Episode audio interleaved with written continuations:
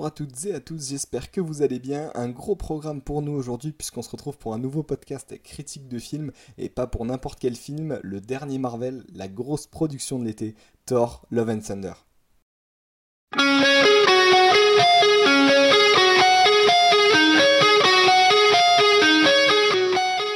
Et Marvel met le paquet euh, sur le casting avec euh, la présence évidemment des acteurs emblématiques de la saga, Chris Hemsworth euh, qui joue évidemment Thor, Tessa Thompson en Valkyrie ou encore Taika Waititi qui est aussi le réalisateur du film et qui joue Korg, rôle qu'il reprend par rapport à, Thor 3, mais aussi des retours bah, dont le plus important avec Nathalie Portman qui fait son retour dans la saga après avoir joué dans Thor 1 et Thor 2 qui joue le personnage de Jane Foster, l'actrice qui avait eu quelques différends sur son contrat et sur sa présence les films, et c'est pour ça qu'elle n'était pas apparue dans, dans Thor 3, et après avoir fait une brève apparition euh, dans Avengers 4, elle a un peu réglé euh, ces conflits qu'elle avait avec la direction de Marvel pour faire son grand retour dans ce quatrième opus de la saga Thor.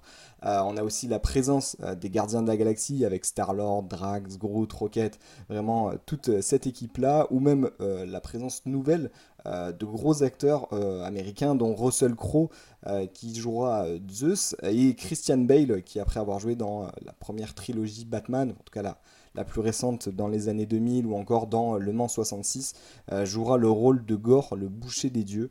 Euh, qui fera office de grand méchant dans le film. Alors c'est bien beau d'avoir un casting 5 étoiles, mais il faut que le scénario tienne la route.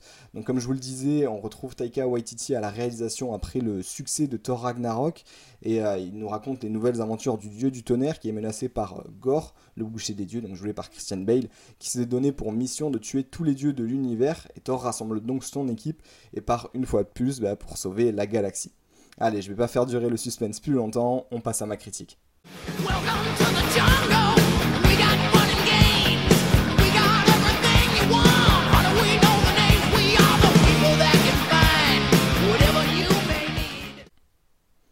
Allez, on va commencer par les points forts. Vous avez peut-être reconnu les musiques que je mets depuis le début de ce podcast.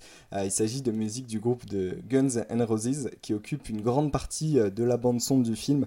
Euh, pour notre plus grand plaisir, on a aussi le droit à des morceaux du groupe ABBA et c'est vraiment ce qui fait l'un des plus gros points forts du film, c'est la bande son, comme dans Thor 3 mais où il y avait des musiques qui étaient un petit peu moins connues. Là, on a des euh, musiques de, grands groupes euh, et qui fait un, gros hommage au rock and roll et ça donne euh, une ambiance très énergique au film. Ça rythme beaucoup aussi et ça donne des scènes épiques, que ce soit de combats, de dialogues ou de moments émotion. Et vraiment, ça, je trouve que c'est l'une des choses les plus importantes dans un film, la bande son. Et là, encore une fois, Taika Waititi à la réalisation, c'est un sans faute de ce côté-là. On a aussi, évidemment, comme dans Thor Ragnarok, vu que c'est le même réalisateur, un, une grande dose d'humour qui pour moi est très bien maîtrisée, où on a des scènes que je trouve bah, vraiment drôles pour le coup. Alors c'est de l'humour très Marvel et on en reparlera après. et c'est dosé avec des scènes d'action et de combat qui sont vraiment très belles. des scènes de combat de corps à corps, pas forcément juste des éclairs et des pouvoirs des deux côtés, mais des vrais combats bah, d'épée entre Thor et, Gore, le, boucher des dieux. Euh, donc ce côté-là amène un côté action, évidemment, qu'on connaît chez Marvel, qui est vraiment très sympa à voir. Euh, comme le dit le, titre, hein, Love and Thunder, c'est de l'amour et du tonnerre avec un duo Thor et Jane Foster qui joue euh, Mighty Thor, donc un, Thor version féminin. c'est génial, ce duo fonctionne très bien, que ce soit au niveau de, l'amour, de l'humour. Euh, et aussi euh, des combats, ça rajoute. Il euh, n'y a pas que Thor qui se bat dans ce film. il est entouré de Valkyrie, de, donc de Mighty Thor, et c'est vraiment chouette à voir. et ça amène bah, une autre dimension plutôt que des combats avec que Thor seul. C'est vraiment un film qui est sur ce duo-là, même le trio un peu avec, avec Gore qui a une place très importante. et justement, le, casting qui est vraiment bah, pas là pour faire figuration, parce qu'on a un casting XXL qui est utile, euh, contrairement par exemple à une critique de film que j'avais fait, euh, que j'avais pu faire sur euh, Le secret de la cité perdue, où il y avait un très beau casting mais qui servait pas à grand chose. Et bien là vraiment Christian Bale se transcende pour le rôle de, Gore. Et Nathalie Portman, pareil, qui fait son grand retour. Pour moi, c'est presque l'héroïne du film. ça aurait pu s'appeler Mighty Thor, que ça aurait pas été très choquant. Il y a d'ailleurs une version alternative de, de l'affiche. On a une affiche où il n'y a que Thor dessus, et on a une affiche où il n'y a que Mighty Thor, donc Nathalie Portman dessus. Et ces deux acteurs, ces deux nouveaux acteurs dans, le film, même si c'est un retour pour Nathalie Portman, bah, portent, le portent et font un super duo avec Chris Hemsworth qui est très drôle et qui bah, s'assume complètement dans ce film sur ce côté comédie et un dieu bah, qui est finalement un peu plus humain qu'on le pensait. Et euh, pour finir sur la touche un peu plus cinématographique, on a une touche artistique euh, qui est vraiment très présente au niveau des couleurs. On a beaucoup de couleurs dans le film. Et à l'inverse, on a aussi des scènes qui sont en noir et blanc. Et euh, je trouve que c'est bien que le réalisateur ait pu avoir cette, liberté donnée de pouvoir amener une patte un peu différente et prendre des risques avec des scènes en noir et blanc, des scènes de combat qui rendent très bien et des effets justement très jolis avec des couleurs qui se rajoutent de temps en temps. Et euh, ce côté-là était vraiment très bien fait. Donc voilà, ça c'était un peu pour les points forts du film. Pour les points faibles, bah, certains trouveront sûrement qu'il y a trop d'humour euh, qui peut faire tâche et euh, qui peut gâcher les émotions du film.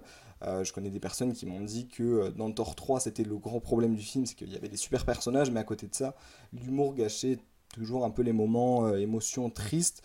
Euh, c'était pas forcément mon avis. Je pense qu'il faut euh, aimer euh, l'humour de Marvel pour aimer ce film. en plus de ça, on a quelques VFX qui sont un peu moyennes.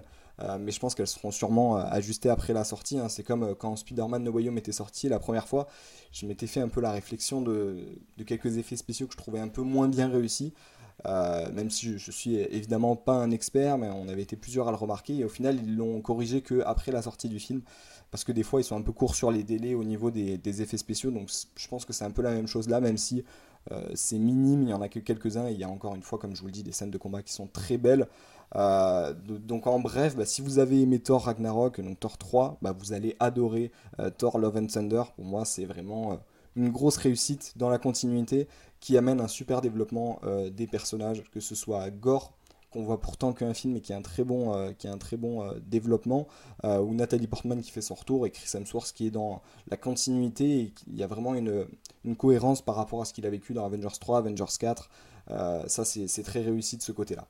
Au niveau des, des anecdotes un peu que j'ai trouvé pour le film, je vous parlais des performances des acteurs à l'instant, qui se sont aussi bah, beaucoup impliqués à l'image de Christian Bale, qui a l'habitude des, des, transformations physiques pour ses rôles. Il a beaucoup pris de poids, il en a beaucoup perdu aussi, que ce soit pour le Mans 66 comme, comme je vous en parlais.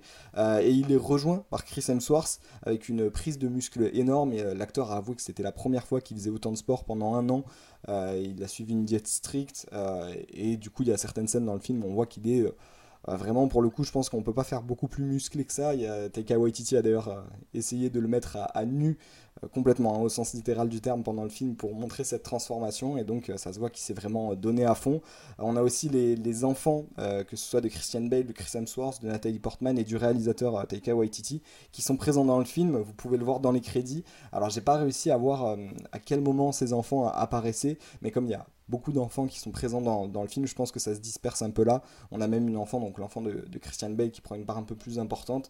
Euh, et, je pense que ça doit être euh, l'une des filles des, personnes que je vous ai citées. Justement, Taika Waititi qui a euh, changé l'apparence de Gore, le méchant, joué par Christian Bale, pour éviter qu'il ressemble trop à, Voldemort par rapport aux comics où il lui manquait par exemple son nez. Là, il a décidé juste de le mettre un, peu en blanc, de lui rajouter un côté ténèbre. et je pense que c'est une bonne idée parce que ça évite ça évite bah, beaucoup de critiques déjà et ça donne, ça donne vraiment une liberté qui, l'impression qu'il a pris euh, une liberté de ce côté-là. Et euh, ça rend très bien, le méchant est vraiment effrayant, je pense que c'est l'un des meilleurs euh, méchants de, Marvel. comme Thor 3, on a pas mal de, clins d'œil, de caméos d'acteurs connus qui font des, apparitions, comme Matt Damon. Qui rejoue quelques scènes comme il avait fait dans, Thor Ragnarok, ou encore Melissa McCarthy. je pense que vous les reconnaîtrez, il joue dans une pièce de théâtre au début du film. Voilà, je vous en dis pas plus. et justement, restez jusqu'à la fin du film, car il y a deux scènes post-génériques euh, dans celui-ci. Une deuxième qui est peut-être un petit peu moins importante, mais euh, bon voilà, je ne veux pas vous spoiler, donc euh, je ne vais, vais pas en dire plus. Je vais me, je vais me contenir un peu. J'espère que vous avez aimé ma critique pour un film que je vous recommande évidemment d'aller voir, que vous soyez fan ou non des Marvel. Pas forcément besoin d'en avoir vu d'autres avant. J'espère que je vous ai donné envie de voir ce film, donc il sortira le 13 juillet en France, que j'ai pu voir en avant-première. Et d'ici là, portez-vous bien, on se retrouve pour un prochain podcast.